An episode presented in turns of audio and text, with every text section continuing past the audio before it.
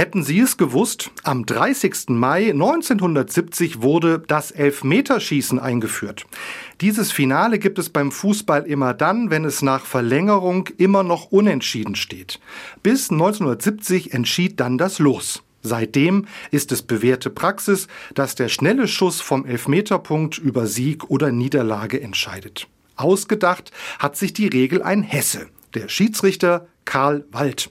Heimlich wurde seine Idee zunächst bei Freundschaftsspielen ausprobiert. Kritik an der hessischen Idee kam zunächst von den bayerischen Fußballclubs, doch dann stimmten auch sie zu. Wenig später übernahmen weltweit alle Fußballclubs die Neuheit. Was mich an diesem Jahrestag so fasziniert ist, dass es Dinge gibt, bei denen ich eigentlich glaubte, dass sie immer schon so waren. Gott gegeben nennt man es ja sprichwörtlich.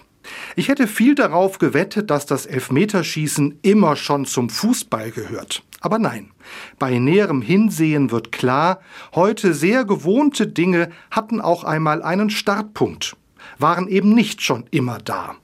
Mir zeigt das, Veränderungen sind möglich. Mehr noch, sie gehören zum Leben. Neuerungen bringen weiter. Gott gegeben sind weder die Spielregeln beim Fußball noch andere menschengemachten Spielanleitungen. Gott gegeben ist etwas anderes, die menschliche Intelligenz. Der Auftrag, gut für die Erde zu sorgen, Regeln immer wieder den Notwendigkeiten anzupassen, die Welt immer wieder neu so zu gestalten, damit sie auch noch für Kindeskinder eine Heimat sein kann. Das lerne ich heute aus dem Jubiläum des Elfmeterschießens. Es gibt immer wieder gute Gründe für Neues. Und vielleicht wird es genau heute eine Idee von Ihnen sein, die die Welt ein wenig lebenswerter, bunter, besser und zukunftsfähiger macht. Denn diese Aufgabe an die Menschen, die ist wirklich von Gott gegeben.